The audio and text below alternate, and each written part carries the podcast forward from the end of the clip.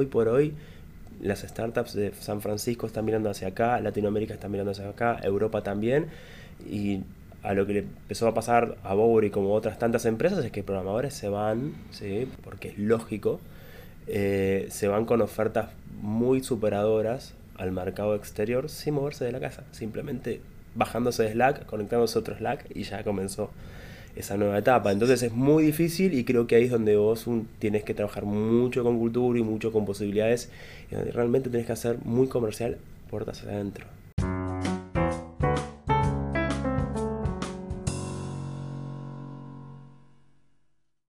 Bienvenidos al episodio número 12 de Yendo, el podcast de Huerta Coworking. En el día de hoy tenemos el honor de recibir a Gustavo Iglesias. Él es licenciado en sistema y un apasionado por la tecnología. ¿Cómo andas, Gus? ¿Cómo andas, Agus? Gracias por invitarme, gracias por tenerme acá. Todo bien, por suerte. Me alegro, ¿no? Gracias a vos por levantarte tan temprano. gracias, gracias por venir, en serio. Eh, en el día de hoy, junto con Gustavo, vamos a transitar cómo fue la necesidad de crear su propia cultura de trabajo en Bowery Creative en febrero del 2020. Pero antes que eso, me gustaría, Gus, que nos cuentes, eh, ¿siempre te gustó la tecnología? ¿De chico en algún momento hiciste un clic? Sí, siempre me gustó la tecnología. Yo soy de Luján, provincia de Buenos Aires. Ahí eh, no llegaba mucho internet, en el año 90 monedas. Eh, me acuerdo que iba a una estación de servicio a, a chusmear a ver de qué se trataba todo y tenía una banda en ese entonces, yo toco la batería, tenía una banda y me acuerdo, recuerdo hacer un CD interactivo en ese momento, eh, en PowerPoint malísimo, pesaba muchísimo, nadie lo podía reproducir, pero bueno, fue mi primer approach a la, a la computación en sí, nunca, no me declaro un nerd, nunca fui un nerd por más que estudié ingeniería, eh, y sabía algo de tecnología que me gustaba, así que ahí empecé. Trabajé en fábricas, trabajé en, hasta en zoológicos, pero sabía que la tecnología era lo que más me apasionaba. ¿Y cómo fueron tus primeros trabajos en, tecnología? ¿Cuál fue tu primera experiencia en algo mm. tecnológico? Eh, mi primera experiencia fue en una, una, software factory, sí, ahí en Microcentro. Yo ya vivía acá para ese entonces, 2001, con, todo el, con toda la debacle. Em, y bueno, empecé programando ahí, después avancé haciendo juegos, después me fui, trabajé en empresas como Accenture, fui un poco más a las grandes ligas a ver de qué se trataba la parte o más corpo, más empresarial, y ahí como que tuve una dimensión mucho más grande de lo que era de lo que era el mercado, de lo que eran las distintas posibilidades de la carrera. Aún estudiando ingeniería no sabía bien con qué me iba a encontrar, y bueno, ahí fui armando mi camino en la programación. Y hablamos de tecnología y a la vez vamos a hablar más adelante de crear tu propia cultura de trabajo en, en tu empresa Software Factory, que es Bowery hoy en día. ¿Dónde apareció ese ADN emprendedor en, en tu vida? Y yo te diría que empezó, justo cuando recién mencioné Accenture ahí trabajando en Accenture, empecé a ver un poco la parte de liderazgo. Y eso fue en el 2000, entre 2006 y 2007 ya empezaba a asomar acá en Argentina el famoso Silicon Valley, un poco la cultura emprendedora. Ahí empecé a enterarme de que estaba el Naves ahí en el día de Empirar, donde yo ya tenía algunas ideas junto con un amigo, pero bueno, nunca de ahí a hacer la realidad era algo muy lejano ahí en, esa época fue donde empecé a enfocarme un poco más, empecé a leer un poco más, estaba muy cool saber de Steve Jobs y empezar a leer esas cosas. Así que bueno, ahí fue un poco la época en donde empecé a darme cuenta y se me empezó a, avivar un poco de, che, esto de cuerpo es medio aburrido, veamos que hay otro lado del mostrador. Eh, y bueno, fue un poco lo que me llevó a ser mucho más curioso con eso y empezar a tener unas ideas para ya bajarlas un poco a la realidad y tratar de buscar. ¿Y ahí desarrollaste tu primer proyecto? En realidad fueron par de años más adelante, primero hice otras experiencias, salí volví un poco al mundo corpo, hice experiencias como PM, trabajé afuera, en exterior, y eso me ayudó mucho también a darme cuenta para qué era lo que más quería y mi lugar dentro de un, de startup. Eh, y después sí, más adelante, acá en Argentina, emprendí Bisonti, que fue un B2B, ¿sí? nos llevó tres años, ahí donde estuve en el Naves, como te comentaba antes. Eh, hicimos el plan de negocios, aprendí lo que era un pitch, me metí más en el ADN emprendedor, más en el ecosistema emprendedor de acá, local y de Latinoamérica, eso me encantó. Y bueno, estuvimos tres años, hasta en el 2015 fuimos una de las... entramos dentro del 99% de las que fracasan, así que bueno, ahí volví un poco a la corpo. ¿Cómo fue esta experiencia? ¿Qué aprendizajes tomaste de esta primera experiencia emprendedora? Eh, lo primero que me di cuenta es que me faltaba, me faltaba para poder liderar una startup. Me di cuenta que, no tenía ganas de poner, yo estuve tres años junto con, mi socio, mi ex socio, poniendo mucho, muchas horas y mucha, mucha emoción, mucho cerebro, mucha, mucho todo en un producto, en algo tan volátil como un producto, donde sabes que lo sacas al mercado que puede morir, como no. Plato mierda. Eh, sí, también lo que nos pasó es que estábamos buscando capital de riesgo porque venía bien el proyecto, pero realmente buscar capital de riesgo acá es muy complejo. ¿Año? Año 2015, cuando se estaba yendo Cristina y empezaba el primer mandato de Macri, entonces eh, ahí se complicaba muchísimo. Nadie quería poner un mango, un poco la historia de este, de este país, lamentablemente. Y ahí es donde decidimos abrirnos y ahí comencé mi corta carrera en Google, Fox, para después volver a emprender. Ahí es como que me he ido con la espinilla.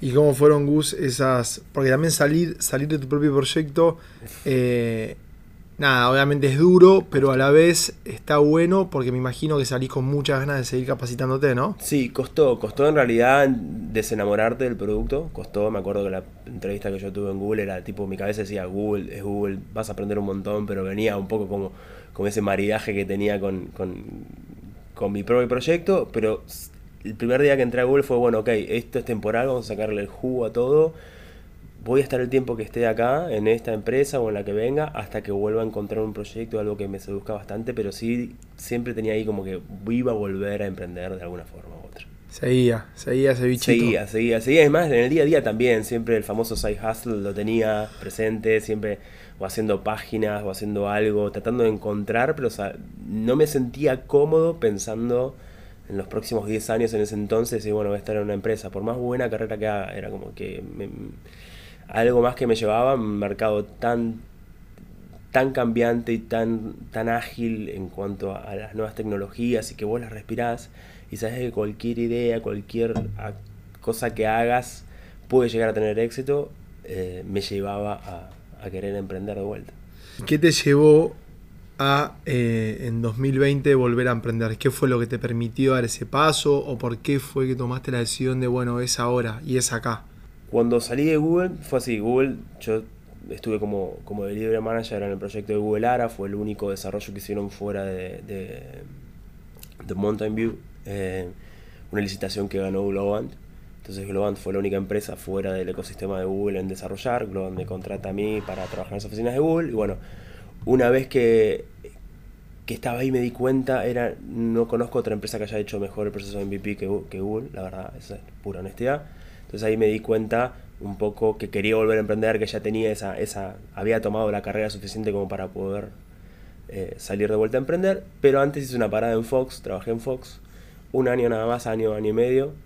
En ese año me enfermé, tuve tratamiento de quimioterapia, radioterapia y todo, y ahí fue como una ecuación que hice, que para mí es un quiebre en mi vida, donde dije, bueno, ok, la famosa ecuación que creo que hace uno cuando está en esas situaciones, es decir, tengo todo lo que tengo que tener, ¿qué cambiaría si tuviera una nueva oportunidad? Y ahí fue donde dije, ok, la ecuación me da bien, cierra, número positivo, pero me gustaría volver a, emprender y a dejar algo, realmente a dejar algo, no solo emprender y ver si, si, si sos, no sé si the next big thing, pero por lo menos dejar algo, dejar una huella, la famosa huella que uno quiere dejar. Y ahí es donde me abrí de Fox y empecé a, a ir por el lado de servicio más que producto.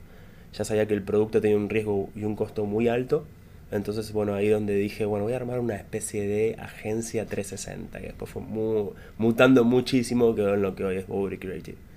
¿Y cómo, ¿Y cómo llegaste desde esos, salir de Fox, esos primeros trabajos a Bowery hoy en día, que realmente me imagino que es un camino y un aprendizaje y un esto sí, esto no, cómo se fue construyendo? Sí, a tener una, hoy una software factory. Sí, hoy es una software factory, nos dedicamos a lo que es experiencia de usuario y desarrollo de software únicamente.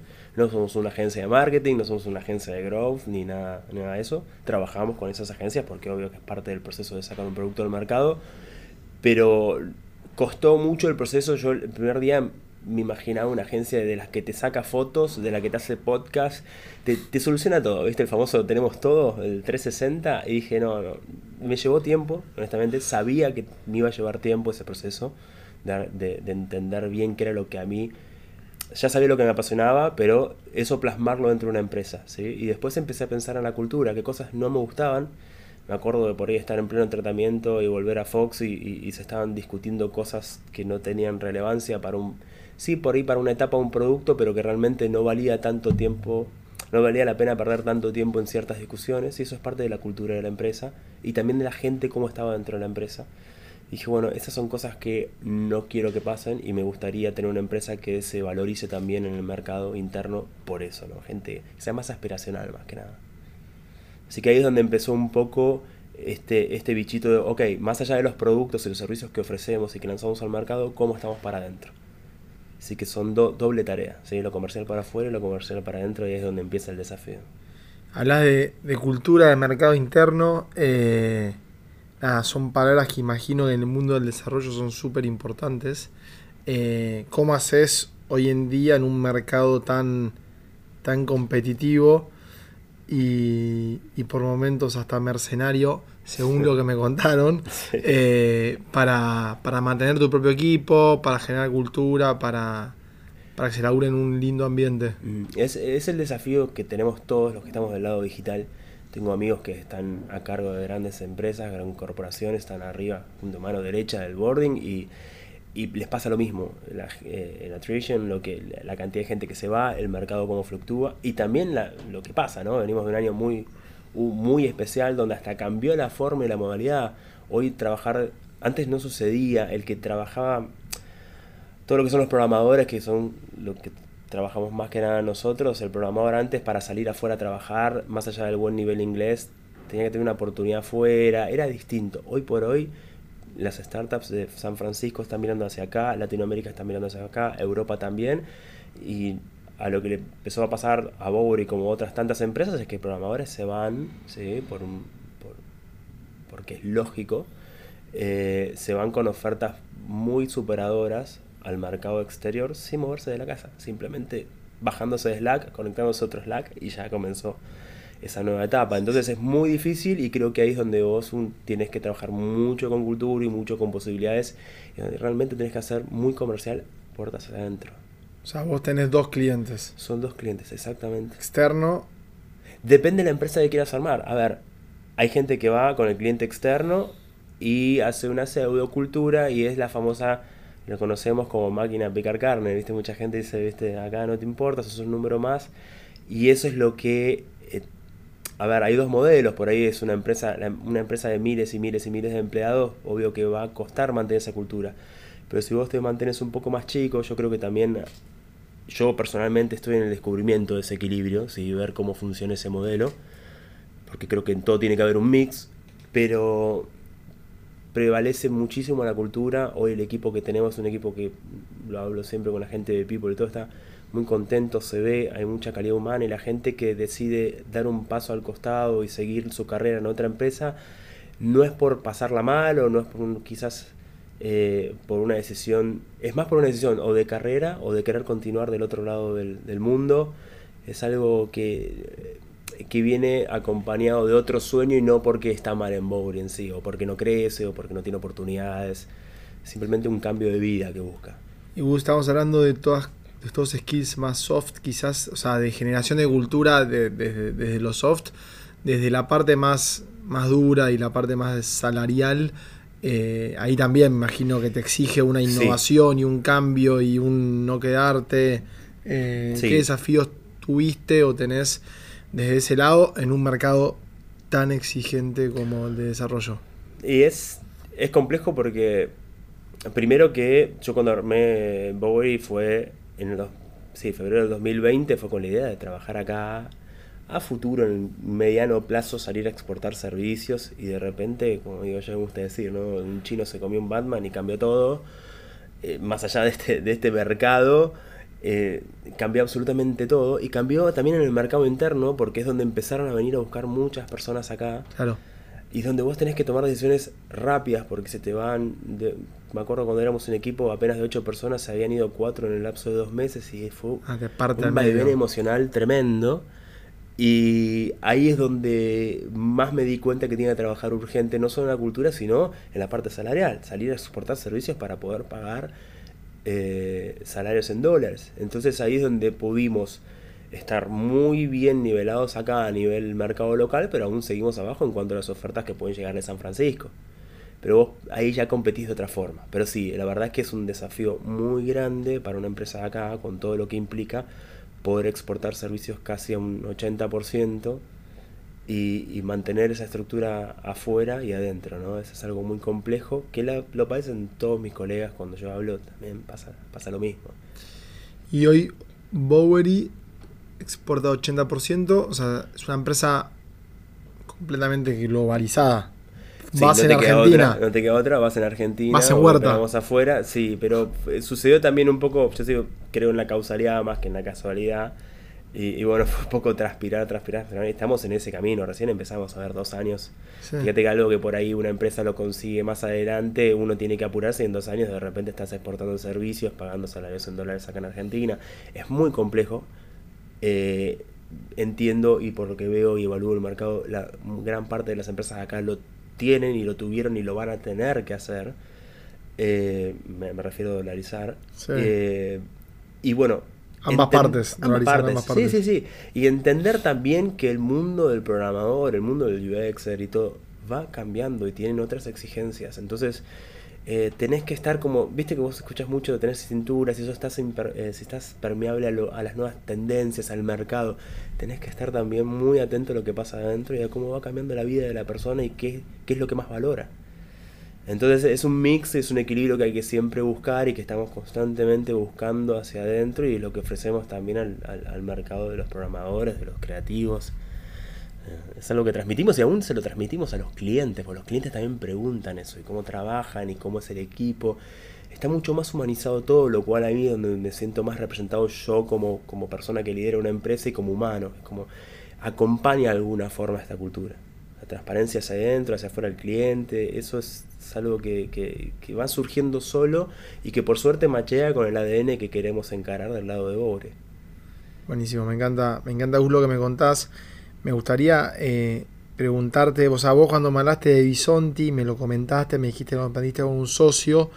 Esto lo entiendo lo estás haciendo solo. Sos sí, Haciendo doble clic en, en emprender solo, hablar de desafíos importantes como dolarizar quizás ir a buscar clientes en dólares porque si no me quedo afuera, tratar de pagar en dólares porque si, porque si no me quedo afuera y seguramente miles de desafíos más que, que al emprender surgen, ¿cómo es hacerlo en soledad?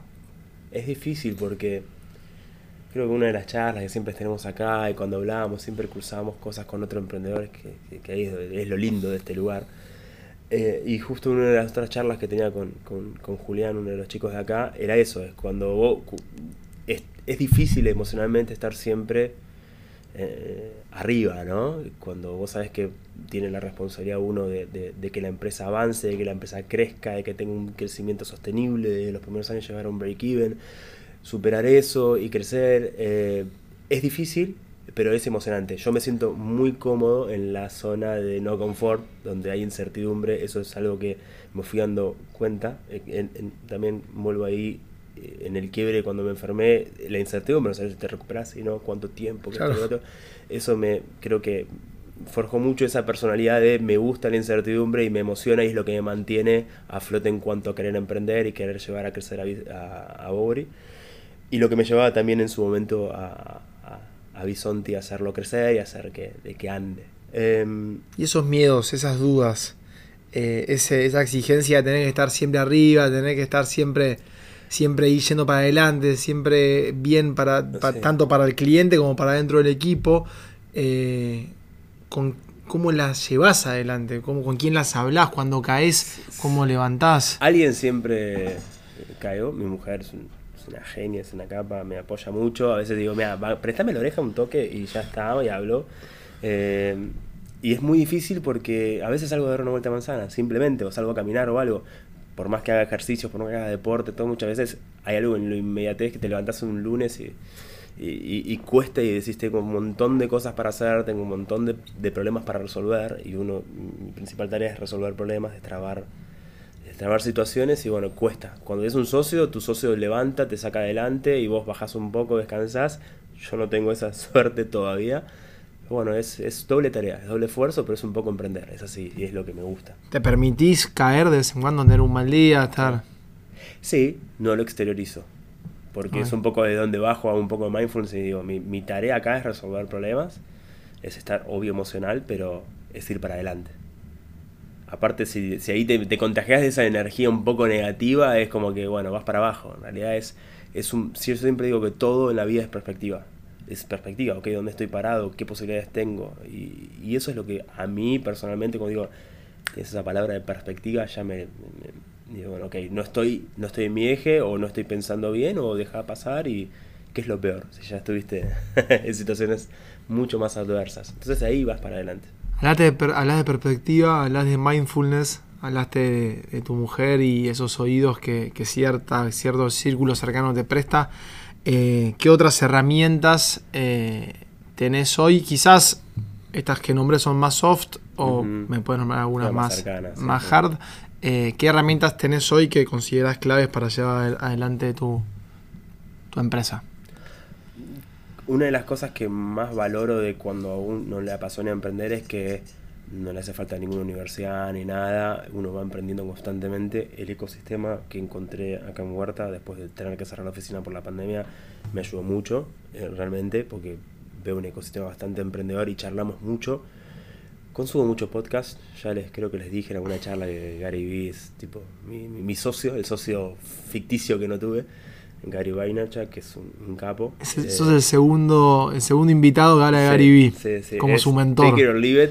Eh, hay, gente que, que, lo odia porque va muy rápido, es un, acelerado. loco, un acelerado, pero realmente es una persona muy honesta y que, y que muy pocos hablan como habla él, así que lo recomiendo para el que no lo conozca. Em, después, bueno, sigo también en contacto y con mi, uno de mis mejores amigos, que es mi ex socio de Bisonte, y siempre hablamos de emprender y de, y de los vaivenes de emprender, pero en realidad consumo mucho podcast, leo y aprendo mucho, esto suena medio como a cliché, pero aprendo mucho de los chicos de la empresa, aprendo mucho del día a día, me dejo llevar, eh, estuve mucho este último tiempo haciendo mucho hincapié en lo que es el liderazgo compartido y empoderar a las personas, sea un trainee, sea un junior, sea un semi-senior, sea lo que sea, y ahí es donde realmente veo el crecimiento de la empresa. Cuando yo delego, no, no tengo socio, pero al mismo tiempo los socios son los que arman la empresa y, son los chicos hoy por hoy. Y, la verdad es que es lo que me permite crecer, bajar un poco las revoluciones, empezar a delegar y dejar que las cosas fluyan. Siempre con un eje, obvio, con una guía, pero eso es lo que está sucediendo últimamente en Mowry que me emociona porque está, está muy bueno y vemos los resultados. Bueno, gracias, gracias por compartir esto. Me gustaría preguntarte que, haciendo como más un, recap de, de, todo lo que fue la charla, eh, ¿qué, consejos te darías eh, vos hoy en día si pudieras meter como un... rebobinar un poco la cinta? Si me encontré unos años atrás diría, bueno, confía en tu instinto. Muchas veces emprender es escuchar a los demás, más cuando tenés inversores, etcétera, etcétera. Y todos deciden y vos estás en la vorágine de emprender y todo. Y bueno, creo que escucharme a mí y tomar ciertas decisiones y aprender a equivocarse, que no siempre es fácil, eh, aprender a equivocarse, escucharse uno mismo y aprender sus errores es un poco lo que más me diría a mí. Muy bien, y en esto de, escucharte a vos mismo, seguramente es, tienes una maquinita ahí mental que todo el tiempo te, te habla inconscientemente lo que peor nos pasa es el miedo y como frenarnos. ¿Qué, qué, qué miedos o incertidumbres o si, cagazos tuviste o tenés que romper día a día para, para seguir adelante, para seguir creciendo? Yo creo que parte de crecer es, siempre digo que es como romper con barreras estructurales que tiene uno, mentales. Es, eh, algunos lo llaman miedos, otros lo llaman, no sé, incertidumbre. Yo lo que veo en las empresas, y mucho lo que veía y lo veo en nosotros como humanos, que todos tenemos miedos, todos tenemos inseguridades, incertidumbres. El tema es que no controle, ¿no? A mí a ver, hay gente que no, uno ve que está entancado en una empresa y no, y no puede irse porque tiene miedo a empezar desde cero en algo, piensa que no es el paso correcto.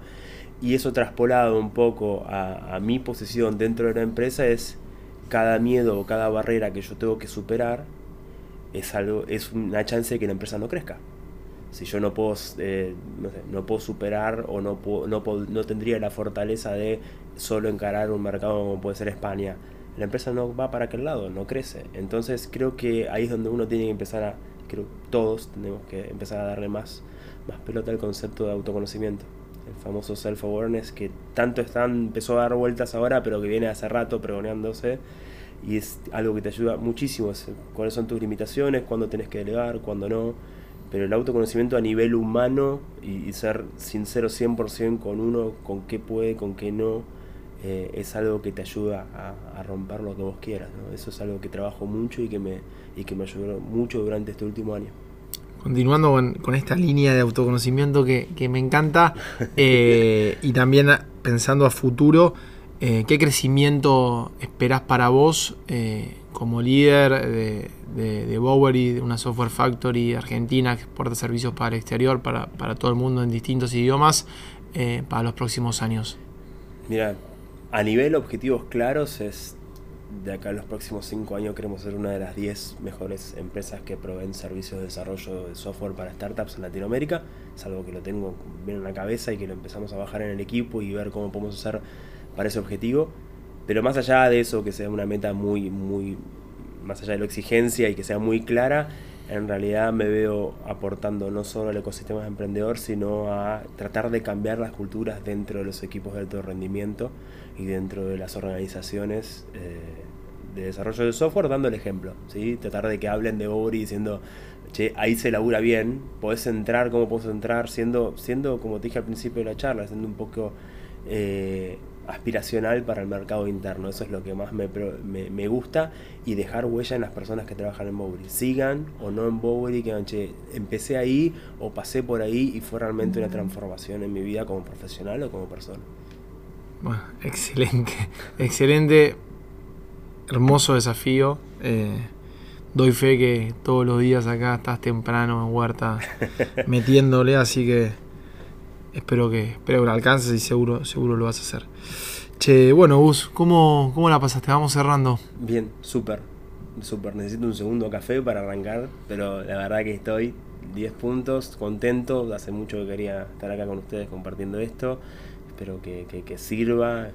Siempre estoy abierto a, que a que me ayuden a, seguir creciendo acá adentro, como, como empresa, esté el tiempo que esté, pero me, encanta, me encanta el ecosistema que encontré acá y, bueno, nada, gracias por darme, darme la oportunidad. No, gracias a vos por compartir, compartir tu, tu, carrera y tus pensamientos con, toda la comunidad huerta y con todos los que escuchan el podcast. Eh, para ir cerrando, me quedan, me quedan dos preguntas. La primera es la que le hacemos a todos. Si tuvieses que, imaginar tu trabajo dentro de 15 años, ¿cómo, cómo te lo imaginás? Eh, ¿Cómo imaginás que va a ser una software factory dentro de 15 años? Estaría haciendo 100% futurología. 100%. Mm, yo siempre digo que antes hacían en las entrevistas, viste, te decían, ¿dónde estás en los próximos 5 años? Y era media capciosa porque sabías que si no decías que ibas a estar en esa empresa, estabas afuera. Gerente de la ya empresa. estabas tomándote el, sí, el 39. Eh, creo que te puedo hablar de los próximos 10 años, 5 años como una locura, 5 años, en realidad 10 no. Vale. Eh, pero mm, veo Bowery con, muy buen, con una muy buena situación, sí.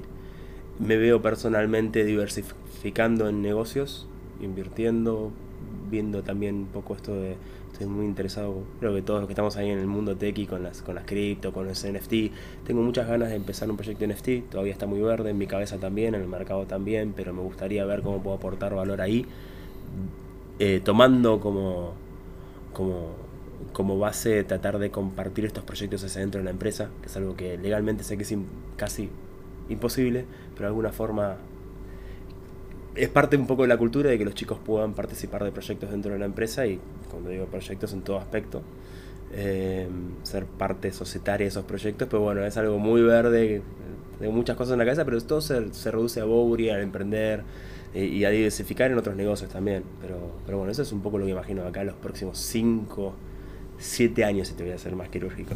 Gracias, gracias por compartir. Eh, ¿Dónde te pueden encontrar o saber más de vos, contactar, preguntas, dudas?